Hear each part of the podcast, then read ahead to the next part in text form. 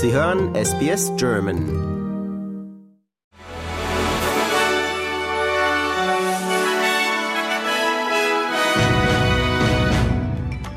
Sie hören den SBS German Newsflash an diesem Dienstag, den 8. August. Mein Name ist Wolfgang Müller.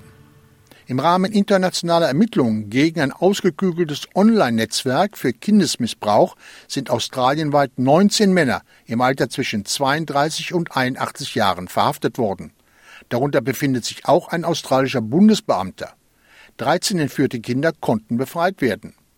Das amerikanische FBI hatte die australischen Behörden im vergangenen Jahr über mutmaßliche australische Mitglieder des Netzwerks informiert.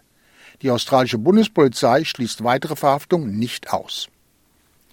Die Regierung von Western Australia hebt die erst am 1. Juli dieses Jahres in Kraft getretenen Gesetze zum Kulturerbe der Ureinwohner wieder auf. Das Gesetz legt den Schwerpunkt auf Vereinbarungen zwischen Landnutzern und traditionellen Eigentümern. Landbesitzer müssen demnach ein Verfahren durchlaufen, um festzustellen, ob ein Projekt dem kulturellen Erbe schaden würde. Pharma hatten kritisiert, dass das System verwirrend, zeitaufwendig, teuer und möglicherweise anfällig für Missbrauch sei. Es war erarbeitet worden, nachdem Rio Tinto im Jahre 2020 die 46.000 Jahre alte Yukon Gorge Kulturstätte zerstört hatte.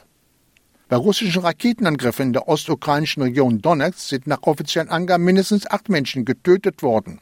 Opfer seien fünf Zivilisten, zwei Mitarbeiter des Rettungsdienstes und ein Soldat. 14 Menschen hätten Verletzungen erlitten. Inzwischen bemüht sich Kiew, Langstreckenraketen von den USA zu bekommen, um seinerseits Ziele in Russland zu beschießen. Die britische Regierung hat damit begonnen, Asylsuchende auf einem Lastkahn am Ärmelkanal unterzubringen. Das umstrittene Projekt soll Geld bei der Aufnahme von Flüchtlingen einsparen und potenzielle Asylbewerber abschrecken.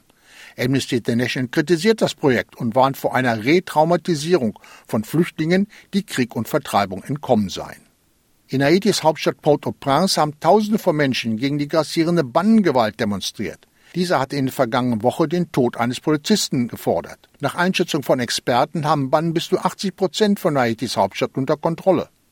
Auch immer mehr Entführungen werden aus dem Karibikstaat gemeldet.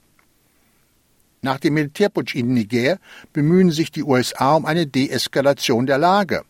Dazu hat die US-Spitzendiplomatin Victoria Newland führende Köpfe der Militärjunta getroffen. Die Gespräche seien offen und manchmal schwierig gewesen, berichtet sie. Aber ihre Bitte, den Ende Juli entmachteten und festgesetzten Präsidenten bei Zoom zu treffen, sei abgelehnt worden. Am Donnerstag hatte die westafrikanische Wirtschaftsgemeinschaft ECOWAS über das weitere Vorgehen beraten. Der Staatenbund schließt eine militärische Intervention in Niger nicht aus. Und das war der SBS German Newsflash an diesem Dienstag, den 8. August.